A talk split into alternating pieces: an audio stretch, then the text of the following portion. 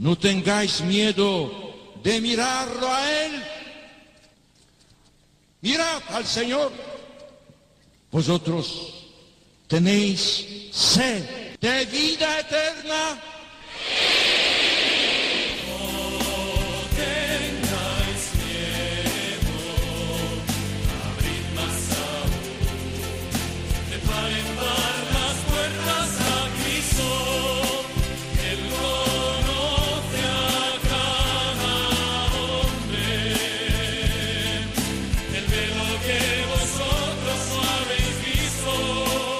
Comienza No tengáis miedo con el padre Juan Francisco Pacheco.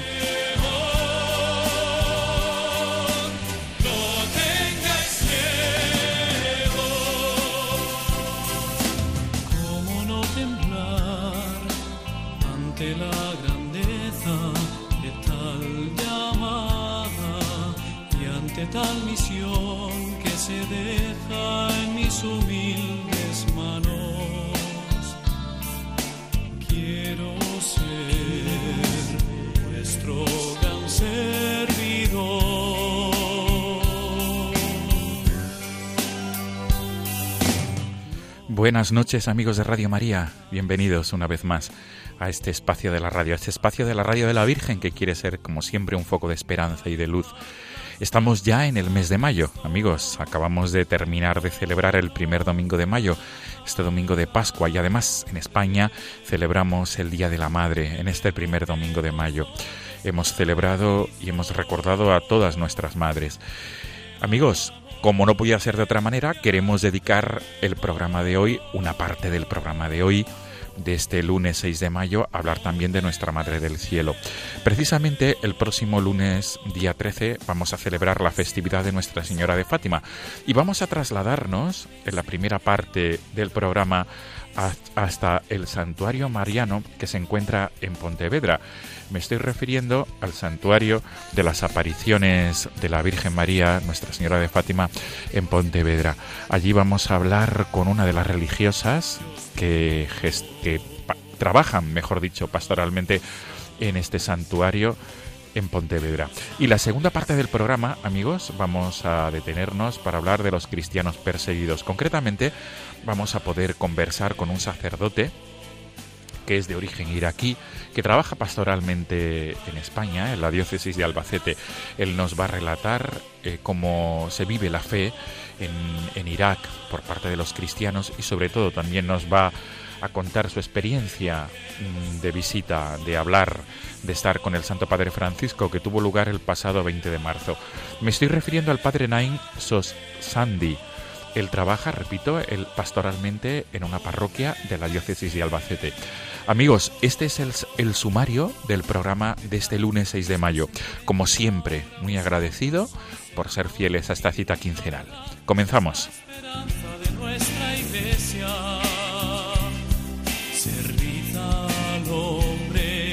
y a la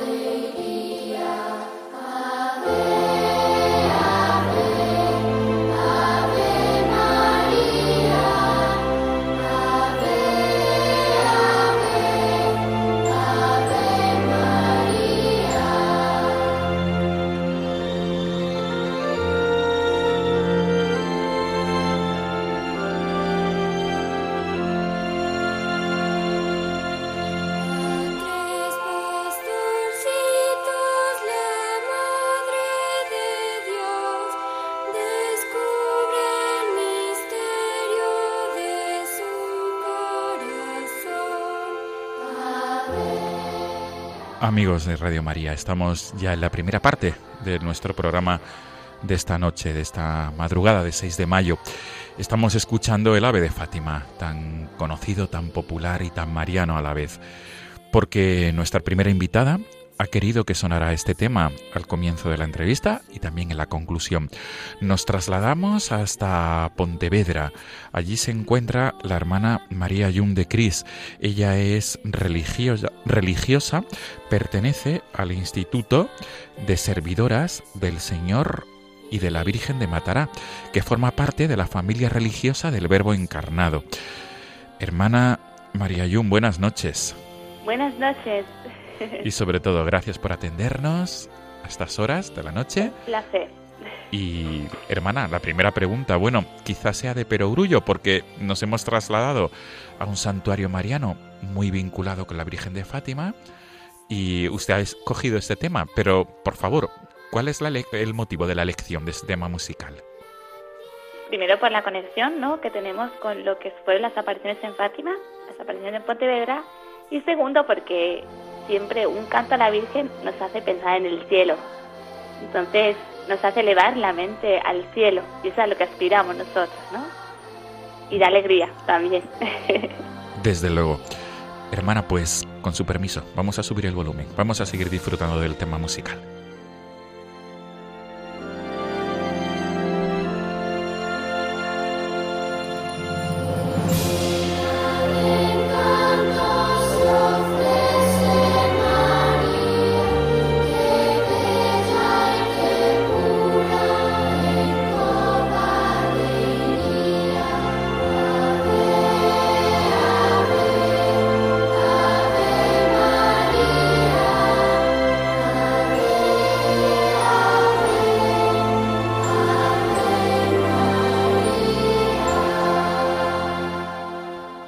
Como usted bien dice, dice, hermana, es un canto que nos eleva al cielo y nos, además de Mariano, nos indica el camino donde estamos todos llamados a llegar, ¿verdad? A la, Sí. a la patria definitiva, eso es. Hermana María Yum.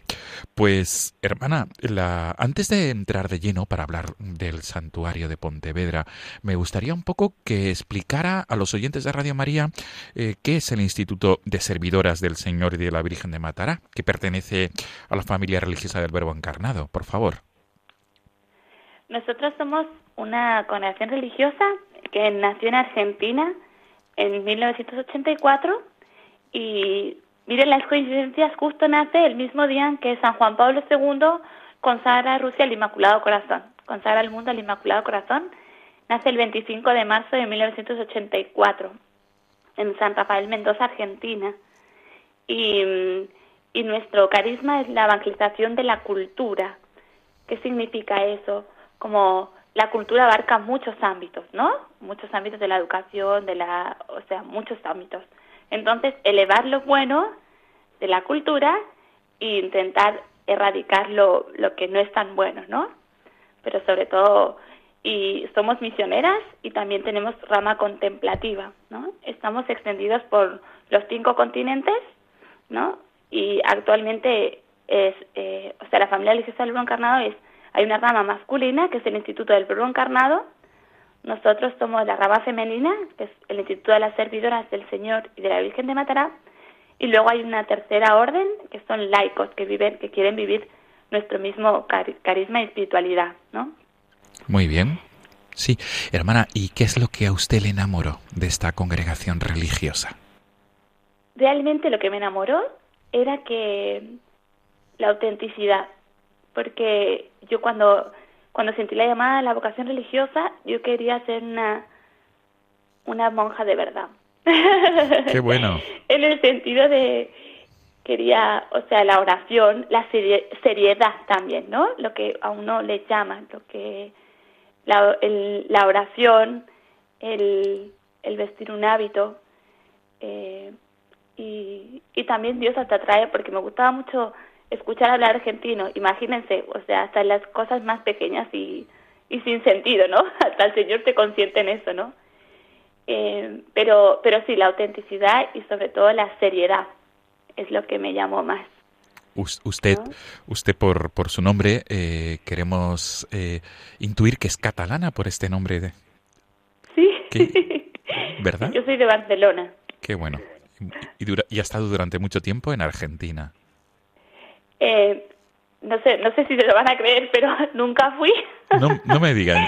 No, nunca fui, solo que, solamente que, como muchas, la Congregación Nacional Argentina, muchas hermanas son argentinas. Ajá. Entonces, el contacto de, con las hermanas al hablar español me contagió el acento y ahora no puedo Evitarlo. Sí. Comprendo, comprendo. Qué curioso, qué curioso. Muy bien, hermana María Yum. Pues eh, vamos a, a abordar el tema del santuario del Inmaculado Corazón de María, que se encuentra en Pontevedra. Eh, este santuario, no sé si me equivoco, pero quiero entender que es poco conocido en España. Y, y me gustaría, por favor, que explicara a todos los oyentes de Radio María dónde se encuentra concretamente y cuál es la finalidad y cómo surge este, la historia de este santuario. Todo esto a raíz y en conexión con la próxima fiesta del 13 de mayo, que será el próximo lunes, Dios mediante, en la cual vamos a celebrar la festividad de Nuestra Señora de Fátima. Bueno, eh, este santuario eh, nace y tiene su importancia con una conexión muy estrecha con lo que fue las apariciones en Fátima. Eh, sobre todo en relación muy estrecha con la tercera aparición que tienen los pastorcitos el 13 de julio de 1917, que está ahí cuando la Virgen les muestra a los pastorcitos el infierno y les dice que hay muchas almas que van al infierno porque no hay nadie que sacrifique y rece por ellos. Y ahí es donde la Virgen promete que para salvar a esas almas, para que no se condenen, la Virgen promete que va a volver para y dará a conocer la comunión reparadora de los cinco primeros sábados de mes y hará la petición de la consagración de Rusia al Inmaculado Corazón, ¿no? Esta promesa de la Virgen del 13 de julio se cumple aquí en Pontevedra. ¿Por qué? Porque Lucía, después de las apariciones en Fátima, ella se forma en un colegio interna con las hermanas Doroteas en Oporto, de los 14 a los 18. Y ella a los 18, bueno, les pide a las hermanas ingresar primeramente al Carmelo, pero habiendo habido una revolución en Portugal en aquella época, años anteriores, eh, no se no se puede dar la oportunidad de que ella asista al Carmelo porque las carmelitas no están en ese mismo en, en Portugal y entonces le ofrecen si quieren quedarse con las hermanas Doroteas hasta que ella pueda ingresar al Carmelo. Y es ahí cuando se da el paso, entonces ella ingresa como religiosa Dorotea y de allí la mandan para empezar el, el postulantado a Pontevedra. Y es aquí cuando llega Sor Lucía, ¿no? Y aquí en Pontevedra la Virgen cumple lo que la Virgen, ah, lo que había dicho en Fátima y el 10 de diciembre de 1925 eh, la Virgen se aparece a Sor Lucía en su celda. La Virgen tiene en su mano un corazón rodeado de espinas y al lado del niño Jesús está suspendido en una nube, ¿no? Y, y- y el niño Jesús dice, ten compasión del corazón de tu Santísima Madre, que está cubierto de espinas, que los hombres ingratos les clavan sin cesar, sin que haya nadie que haga un acto de reparación para arrancárselas. Y luego la Virgen le dice a Lucía, mira hija mía mi corazón cercado de espinas, que los hombres ingratos me clavan sin cesar con blasfemias e ingratitudes. Le dice, tú al menos procura consolarme. Y di que a todos aquellos que durante cinco meses en el primer sábado se confiesen, reciban la Sagrada Comunión, recen el rosario, me hagan 15 minutos de compañía meditando los 15 misterios del rosario, con el fin de desagraviarme, y se les prometo asistir en la hora de la muerte con todas las gracias necesarias para la salvación. Eso es lo que contiene el mensaje más importante y principal, ¿no? De la Virgen aquí en Pontevedra. Por eso tiene una importancia muy grande. Primero porque nos está dando un medio para salvarnos por medio de los cinco primeros sábados de mes, ¿no? Y es una devoción que ya existía antes de que Lucía, la Virgen le pidiera a Lucía. Solo que la Virgen pide que se haga con esa intención de un acto reparador a su inmaculado corazón, ¿no? Y sobre todo porque aquí se muestra, igual como en Fátima, como que la, la Dios quiere por medio de la Virgen, ¿no? Que nos salvemos. Como la Virgen es el medio mejor y eficaz para llegar a Cristo, ¿no? Sí, y quiero entender, hermana, que en este mismo lugar de las apariciones, ahí comienza la historia de lo que hoy es el santuario. Disculpen. Sí, eh, decía, hermana, que el, el- el lugar donde tiene lugar las apariciones Sí, es el lugar donde se encuentra ahora el santuario. sí. O sea, es un santuario y hay una, era lo que era la habitación, ahora hoy en día es una capillita pequeñita, que era la, la, la habitación de Lucía que compartía con más hermanas, ¿no? Y eso es lo que es principalmente el santuario, era el antiguo colegio de las hermanas Doroteas, ¿no? Lo que ocupa ahora el santuario. ¿Y, cu- cómo ha sido la historia del santuario? ¿Cómo empezó eh, a, a existir eh, este lugar de culto mariano des- después de que, de que tuviera lugar esas apariciones? Al principio, en el tiempo de las hermanas Doroteas, eh, como Lucía cuando está en el colegio no se puede dar a conocer por mandato del obispo, ya desde que ella sale de Fátima, ¿no?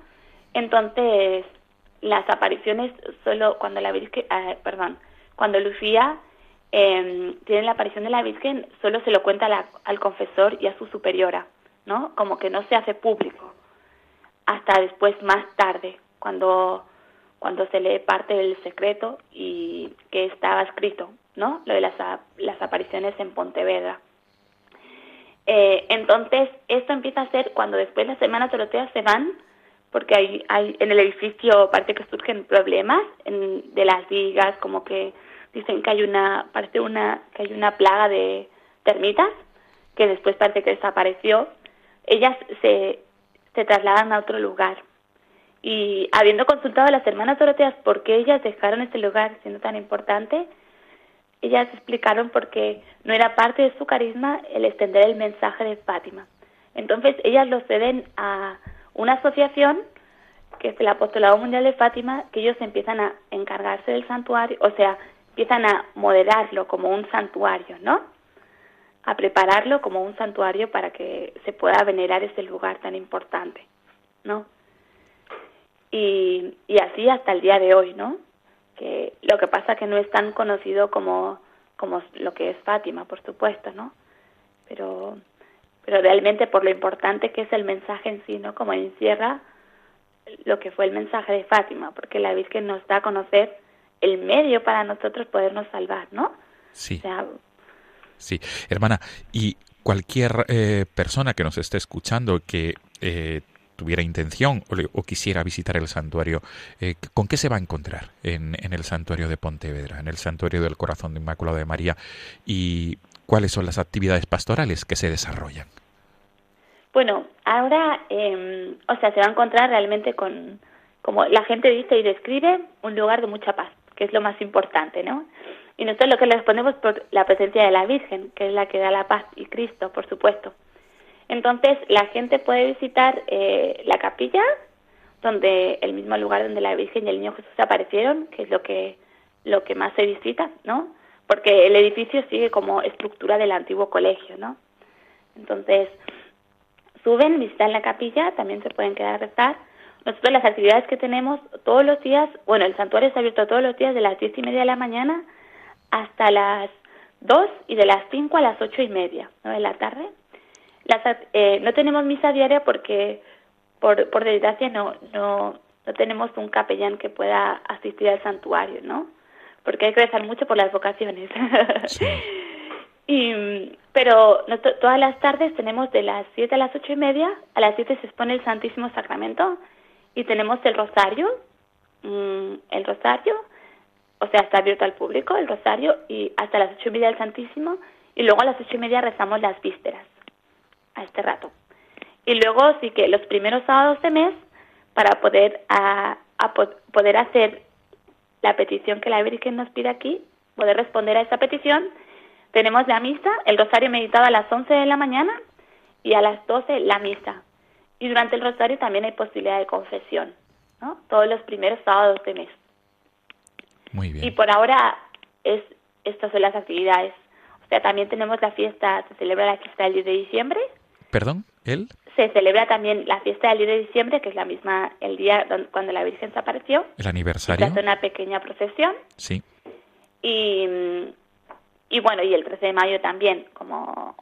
haremos una misa también especial. Pero está como un poco empezando, ¿no? Sí, sí, sí, sí. Así Sí. que es así, poquito a poco. Desde luego, her- hermana María Yum. Y, usted, como religiosa que trabaja pastoralmente ahí en el santuario, eh, cu- ¿cuáles son las motivaciones que le diría, que, le- usted diría a los oyentes de Radio María, por si tienen posibilidad de visitar este lugar mariano y tan vinculado al corazón inmaculado de María? ¿Cuál la, ¿Cuáles son las motivaciones? ¿Qué les diría usted a, a los oyentes de Radio María para que se animen a visitar y conocer este lugar? Em, yo creo que, o sea, como que es un lugar donde la Virgen, que pisó la Virgen, y no solo la Virgen, sino el mismo Dios, ¿no? El niño Dios, ¿no? Y la importancia que la el niño Dios, o sea, nos está hablando, nos está dando importancia que consolemos el corazón de la Virgen, ¿no? Y es un lugar santo, porque aquí la Virgen se apareció y tiene tanta importancia como lo que fue las apariciones en Fátima. Y que cualquier lugar que nos acerque al cielo vale la pena visitarlo, ¿no? Es un anticipo del cielo, estos lugares, ¿no? Y por supuesto que uno sale mucho más ganando de lo que uno da. Y, y es una cosa que tiene que haber una disposición de cada uno de querer, ¿no? Porque cuando uno va con el corazón dispuesto es cuando recibe más. ¿no? Y la Virgen, toda la gente, mucha gente que viene lo dice, hermana, arriba se siente mucha paz, ¿no? Y es así, la paz que Dios da y que la Virgen nos puede dar, sobre todo que es una madre que consuela el corazón, solo falta que nosotros nos dispongamos, ¿no? Pero, pero es un lugar muy importante y es un lugar que también ustedes conociéndolos y también para dar a conocer, porque ¿quién no quiere un billete para el cielo, no? O sea, es lo que la Virgen nos promete aquí, por medio de los cinco primeros sábados de mes. Y yo siempre le digo a todos los que vienen que no es una cosa, la Virgen no pide nada imposible, porque una confesión, recibir la comunión, rezar el rosario, 15 minutos de meditación, ¿no? Como no es una cosa imposible, sino que está en nuestras manos. Y lo, lo que nos promete no es nada que ver con lo que nos pide, que es el cielo, ¿no? Y por supuesto invito a todos a que vengan a- y que animen a la gente a venir, porque es un lugar muy importante donde la Virgen quiso poner sus pies, y aquí en España, ¿no? Sí, muy bien, hermana. ¿Y alguna experiencia, hermana, mm, mm, del trato con las personas mm, que valga la pena compartir? ¿Alguna persona que usted haya conocido y que a raíz de visitar este lugar, pues, pues haya dado un vuelco a su vida o alguna anécdota en este ámbito? Eh, mucha gente, ¿no? O, o sea, habrá una concreta, no me acuerdo, pero o me acuerdo mucho en general que mucha gente o sube, sube a la capilla y baja llorando porque se encuentran con la Virgen y, y la paz que le da el corazón, ¿no? Es como encontrarte con tu mamá. Y, pero sobre todo lo que las experiencias más hermosas es que cuando la gente te dice, hermana, yo voy a hacer la comunión reparadora. Eso es lo más consolador, porque es lo que buscamos aquí, ¿no? Que la gente quiera consolar el corazón de la Virgen y más que nada porque uno es el que sale ganando, ¿no? O sea, uno sale ganando porque se está ganando su salvación. Eso es lo que realmente más conforta. Pero viene mucha gente de muchas partes del mundo. Qué bien. Hermana María Yum, ha sido un placer conversar con usted, de verdad. Y sobre todo nos quedamos con algunos titulares, porque ¿quién no quiere un billete para ir al cielo? ¿Verdad? ¿Quién no quiere un billete para ir al cielo? Nos quedamos con esta frase. Hermana, al- para ir terminando, eh, mm, le cedo el micrófono para que usted libremente eh, vuelva a animar a los oyentes de Radio María que estén siguiendo el programa ahora o posteriormente a través del podcast del programa. Bueno, yo les animo a, y les esperamos desde el Santuario del Inmaculado Corazón en Pontevedra a que vengan a visitar a Nuestra Señora, aquí en este lugar tan importante donde se apareció, ¿no? Eh, realmente, o sea, anímense y piensen que, que el Señor no quita nada, lo da todo y nos gana en generosidad y sobre todo por medio de su Madre María, que es el mejor medio que nos ha dado para, para llegar a Él, ¿no? Así que les esperamos con mucho ánimo y, y muchas gracias también por escucharnos. Muy bien. Hermana, hemos- no, no sé si hemos dado la ubicación exacta del santuario en la ciudad de Pontevedra. Quizá proceda también remarcar esto. ¿Dónde se encuentra concretamente? Nos encontramos en la Rúa Sor Lucía número 3. Justo tiene el nombre Rúa Sor Lucía, de Sor Lucía. Muy bien. Número 3 está en el, o sea, muy cerca de la Plaza España en Pontevedra. Está en el centro. Qué bien. Pues tanto Rúa Sor Lucía, número 3, en la ciudad de Pontevedra, muy cerca de la Plaza de España. Perfecto. Hermana María Yum, de Cristo, de Cris, ha sido un, un placer conversar en esta madrugada. Muchas gracias a ustedes por invitarnos. Y nos quedamos con este tema que, que, como también decía usted, es un canto que nos eleva la mirada hacia el cielo, a donde tenemos, donde estamos llamados todos a llegar y contemplar el rostro de nuestra Madre. Hermana María Yum, gracias y feliz día de Nuestra Señora de Fátima y sobre todo feliz también Pascua, cincuentena pascual, los días que quedan, que lo celebremos a plenitud. Muchas gracias. Hasta pr- Igualmente. Hasta pronto, hermana. Buenas Hasta noches. pronto. Nos quedamos con este tema, Mariana.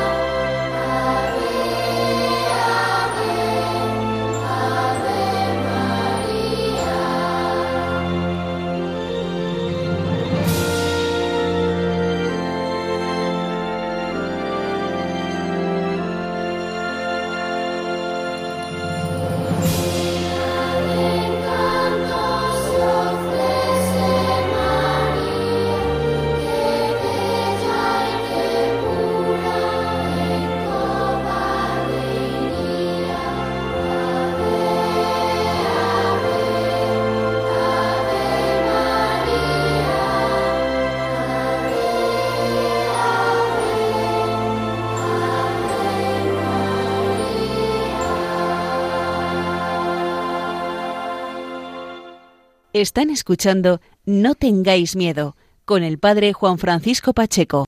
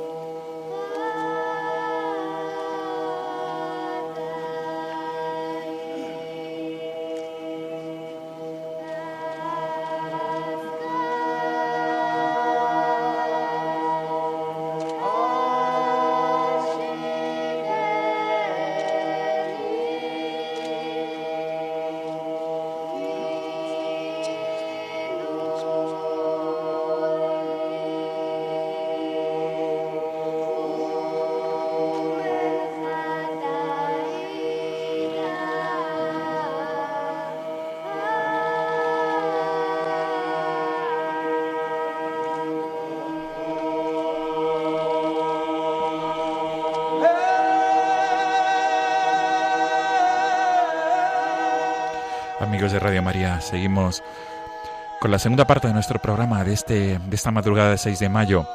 Están escuchando ustedes el canto del Padre Nuestro en arameo, aquel canto que conmovió al Papa Francisco en, en Georgia en su viaje apostólico.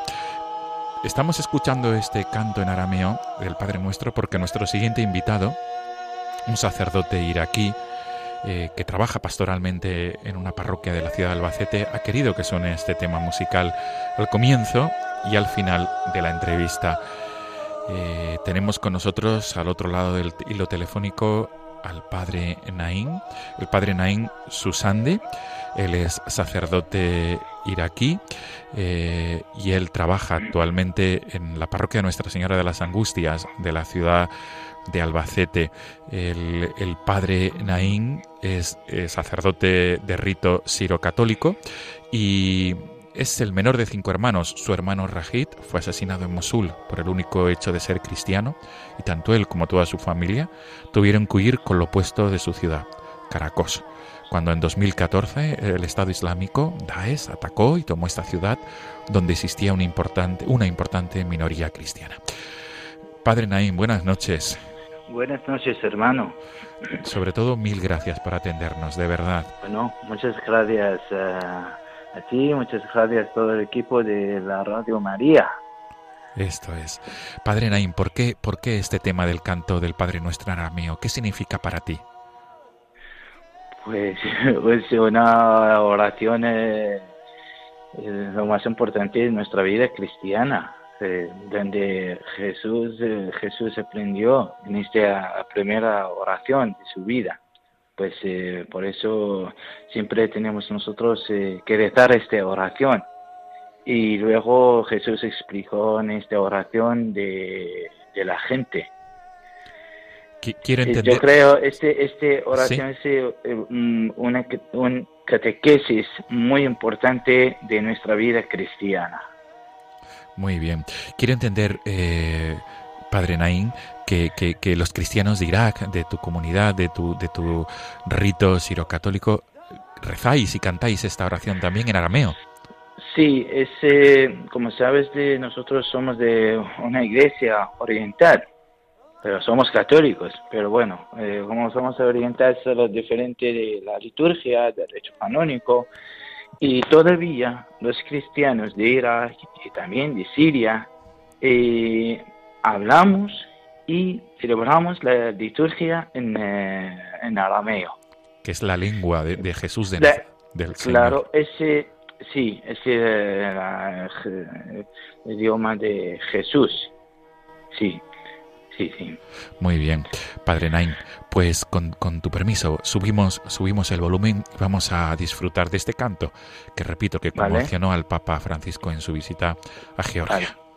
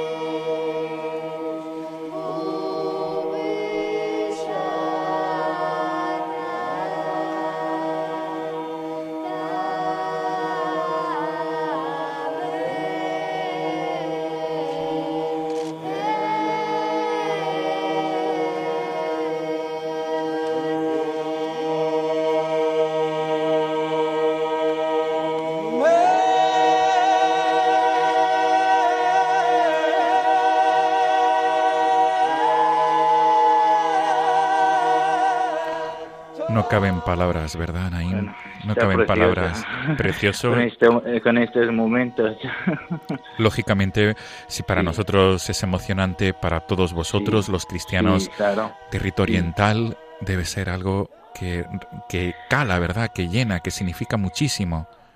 Sí, sí, como sientes en el dentro de nuestro corazón este algo, ese- salen de, de- dentro del corazón en estas palabras. Siempre cuando rezamos el Padre Nuestro o el Ave María, y salen las palabras de dentro del corazón. Es porque como ese, este es en nuestra fe lo que tenemos. Muy bien, muy bien, Padre Naim. Pues el- vamos a, entrar de lleno en nuestro diálogo nocturno en esta madrugada de 6 de mayo y en este tiempo pascual que estamos viviendo. Y lo primero de todo, Padre Naim, quería por favor que, que grosso modo, que te presentaras a, a los oyentes de Radio María, que nos contaras un poco cómo se desarrolla tu vida de fe. Eh, hemos dicho en la presentación que tu ciudad de origen es Caracos. En Caracol sí es una ciudad muy importante de los cristianos de Irak. Hay, hay co- como eh, ocho pueblos, pero bueno, bien, o pueblos, pero es Caracol como es eh, ciudad, eh, es un pueblo grande, como aquí en España, pero mi ciudad se llama ciudad, pues es muy importante de los cristianos de Irak. ¿Cómo, ¿Cómo se desarrolla? ¿Cómo fue tu infancia, Naín? ¿Con tu familia? ¿Cómo vivía? ¿Cómo vivís la fe? ¿Cómo se vi- viviste la fe de pequeño? Y tu llamada al sacerdocio, por favor. Tengo un tema largo, pero bueno. Sí. Yo nací de una familia cristiana, católica, toda mi familia. Y pues ahí yo aprendí a rezar. Y ahí también nuestra fe empezó con mi familia.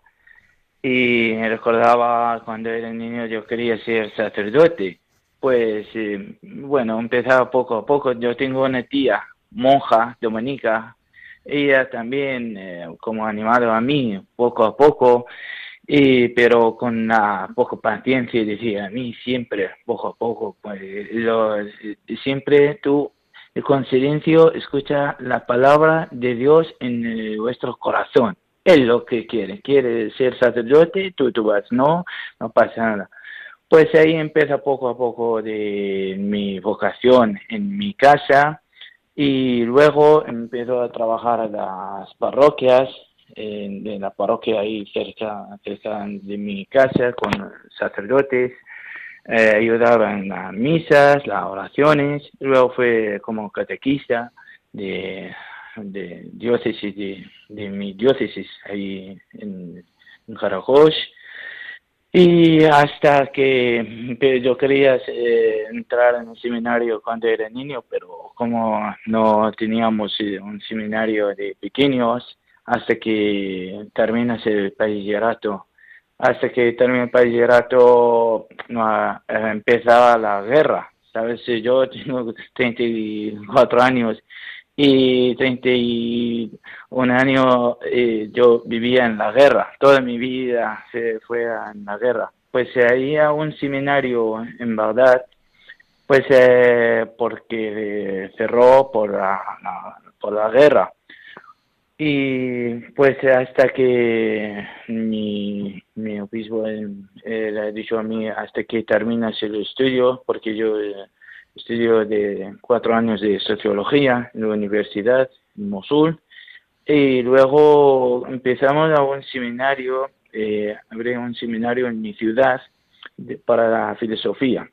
Hasta luego él eh, ha mandado a mí a Líbano.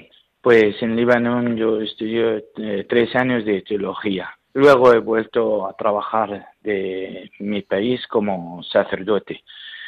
Pues ahí empieza, poco, estoy muy contento y muy feliz eh, eh, eh, como soy sacerdote. Sí. Eh, ahora, sí, tenía pocos problemas en mi casa eh, después de murió de asesinado de mi hermano. Sabes, Eh, mi familia somos cinco hermanos, dos Sí. chicos, tres chicas.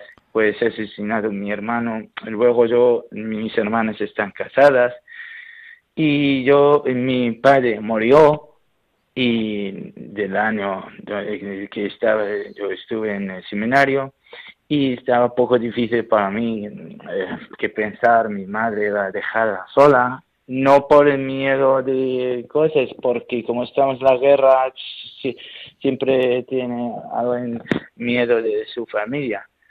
Pues, eh, pero he dejado mi corazón a las manos de la Virgen María. Pues decía ella, eh, tú como eres mi madre, pues eh, yo que, quieres, a ser sacerdote, voy co- como no, no así. Pues eh, me recordaba, eh, cada día rezaba el rosario para la Virgen María y rezaba a nuestro Dios que para ayudarme para eh, saber qué camino voy a vivir en mi vida. Pues me siento mucho de como soy muy contento como soy sacerdote y fueron muy- momentos poco difíciles eh, de mi familia, de mi madre, porque sabes ya como corta la historia de la familia, Sí. este de cultura en árabe que es eh, muy importante, la familia siempre tienen que eh, tienen los hijos, sobrinos, pues yo decía siempre de mis padres, yo me siento muy contento, estoy muy feliz como sacerdote. Pues eh, me recordaba a mi padre, decía mi hijo mío, tú te vas. Un día no estás contento, vuelves a casa, este, eh, aquí eh, tienes eh, su casa. Pues mi madre decía, no, no quería, pero bueno, al final eh, fue mi palabra. Yo, porque no, hoy no puedes vivir de, de otra vida el, eh, que quiere otras personas. Hoy siempre tienes eh, tu palabra. Sí, desde luego. Sí. Eh, eh, padre Nain, y el momento, supongo que el momento más duro en la vida de familia fue el martirio de, de tu hermano mayor, Rajid, eh, que por el hecho de ser cristiano fue asesinado por Daesh. Eh, ¿cómo, ¿Cómo fueron estos momentos en, en tu familia, por parte de tus padres, tus hermanos? ¿Cómo vivisteis el martirio de Pues- vuestro hermano? Bueno, ese mm, fueron de verdad eh, momentos eh, muy difíciles. Pues mi hermano era el mayor de los chicos, pues trabajaba en Mosul o en Nínive. Eh, pues un día al salir de trabajar sin ningún sentido, le dispararon por ser cristiano. Para ser cristiano en Irak especialmente no es fácil. Tienes que siempre preparar para morir, para dar como eh, eh, como fue este momento de él, su muerte eh, supuso un duro golpe para todos, para mi familia, para sus amigos, especialmente, especialmente para mí. Eh, pues eh, me gustó mucho tiempo asimilarlo, pues, eh, pero al final yo doy siempre gracias a nuestro Dios que Él enseñó el tema de perdonar. Yo reto siempre a Dios para perdonar de las personas que han asesinado a mi hermano. Eh, es eh, difícil porque recuerda, recuerdo eh, que cuando Jesús estaba en la cruz, entonces Él también perdonó a los que estaban matando. Porque yo siempre quiero ser una persona cristiana de verdad, un, como un discípulo de Jesús. Eh, esta es eh, la vida del cristiano, perdonar. Es difícil, pero no es eh, imposible. Pues vivíamos momentos muy difíciles dentro de la familia, pero con la experiencia, con la oración de la gente, de nosotros, eh, damos un poco animado de nuestra vida. Pero Él siempre está como, eh, nosotros eh, sentimos que está siempre con nosotros en todos los momentos. Sí, Padre Naim. Sí. Y eh, desde, desde esta experiencia profunda de fe de la que hablas eh, y que los cristianos de, de Irak, los cristianos de Oriente tienen, que pueden perder todo, pero no pierden la fe, como, como bien dices. Em, ¿Cuál es tu mensaje para los cristianos de Occidente, para los cristianos españoles y todos aquellos que, que puedan seguir este programa de Radio María ahora o a través del podcast del programa? Y sí, este es eh, de verdad la realidad de los cristianos eh, de Irak, de Siria, de todos los eh, cristianos orientales, porque tienen eh, una fe muy fuerte. Eh, no es fácil de dejar nuestra fe, lo que tenemos. Eh, eh, como pues eh, el mensaje es eh, lo más importante es la oración porque la oración nos da fuerza para seguir adelante. Y pues eh, hoy los cristianos de, perseguidos en Irak, en Siria, otros países, eh, necesitamos sus oraciones de nuestros hermanos de Europa, porque con también de su solidaridad con nuestro sufrimiento, ese apoyo, es lo que podemos adelantar de nuestro camino, de nuestra fe, porque nosotros, eh, como has dicho, eh, lo perdemos todo, pero no perdemos eh, la fe en Dios. Este es para nosotros el gran regalo de nuestras vidas. Pues al final la oración es por todos los cristianos perseguidos y no tengáis miedo por ser cristianos. Sí. No tengáis miedo. Estas son palabras de nuestro Jesús y también me recordaba siempre de palabras de eh, Juan Pablo II. Sí, sí. Padre Naín, hablando de, de, de- de papas, eh, tuviste la ocasión y la gran dicha y suerte de poder saludar al Papa Francisco el pasado 20 de marzo. Sí. ¿Cómo, cómo fue esta experiencia? ¿Cómo fue tu, tu conversación con el Santo Padre? Mm, Bueno, fue una experiencia eh, como impresionante y fue para mí personalmente. Pues, eh, pues el pasado sí, miércoles 20 de marzo, de marzo estuve en ah, Roma. Pues estuve también en de, de la Plaza del Vaticano, de su catequesis del Papa, cuando explicó la, tercera invocación del Padre Nuestro. Me recuerdo, era hágase tu voluntad. Eh, hablaba también que la voluntad de Dios es buscar y salvar aquello que se han perdido, pero tenemos que eh, enseñar de la gente eh, de la imagen de nuestro Dios. Pues ese día tuve también la oportunidad de escuchar sus palabras en directo, como estaba muy cerca de él, estaba ahí sentado cerca de él. Y no solo eso también, sino que tuve la, gran suerte de poder saludarle y hablar personalmente eh, con él.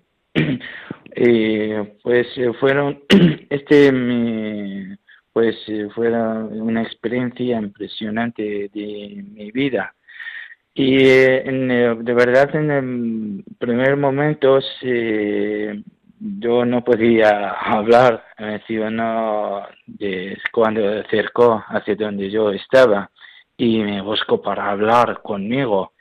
Y pues como en estos momentos me templaban eh, las eh, piernas y apenas me salía la voz del cuerpo, pero él eh, con su cariño y paciencia eh, cogió mis manos y me dijo eh, una frase, tranquilo, hijo mío.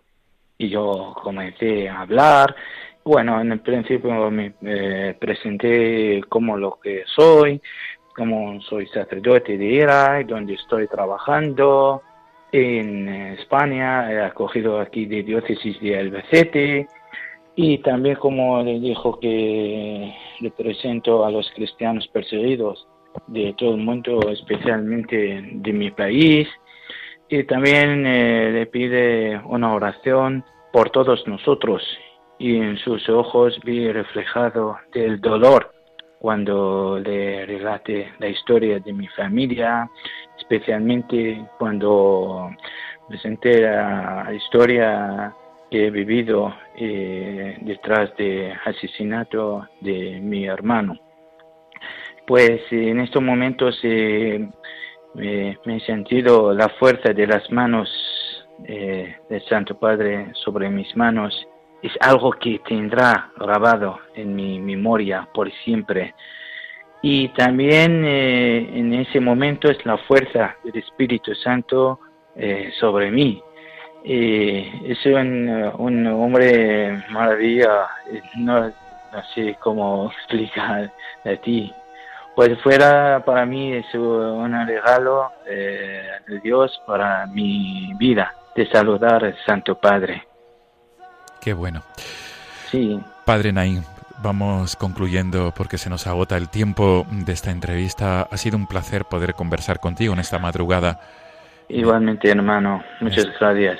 En esta madrugada de, de esta cincuentena pascual, eh, desearte mm, junto a tu parroquia de Nuestra Señora de las Angustias de Albacete, donde trabajas pastoralmente, todo lo mejor para estos días de Pascua que quedan y, so- Vale, muchas gracias. Y sobre todo, Padre Naín, nos quedamos con tu mensaje. No tengáis miedo de ser cristianos, desde la experiencia ujú. de los cristianos perseguidos de Irak. Sí. Bueno, eh, recordéis siempre rezar, perdón y fe. Pues, pues nos- Ese es lo más importante de la vida cristiana. desde luego, desde luego. Vale, bueno, Pues bueno hermano. Padre Nain Susandi, mil gracias. Nos quedamos con este tema del canto del Padre Nuestro en arameo. Todo lo mejor, Padre Nain. Un abrazo. Vale, bueno, muchas gracias hermano, muchas gracias a todo el equipo de la Radio María. Un abrazo a todos. Un abrazo. Buenas noches. Buenas noches.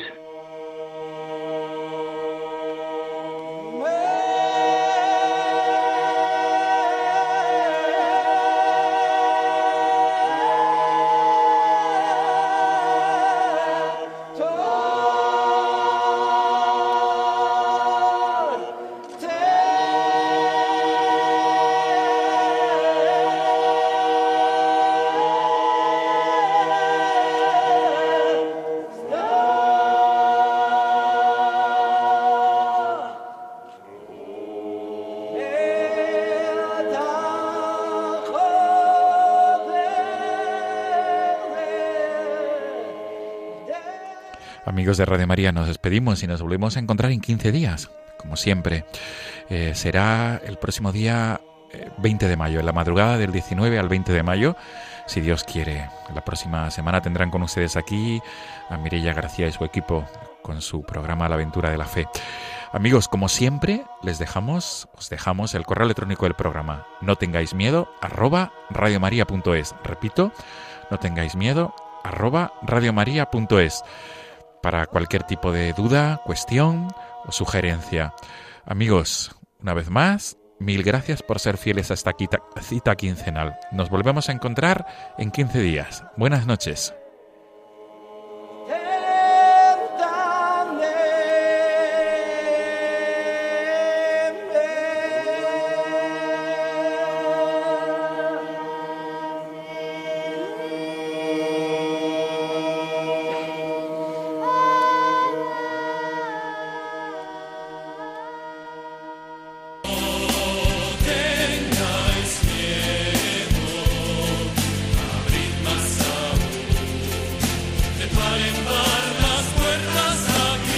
Y así finaliza en Radio María No tengáis miedo, un programa dirigido por el padre Juan Francisco Pacheco.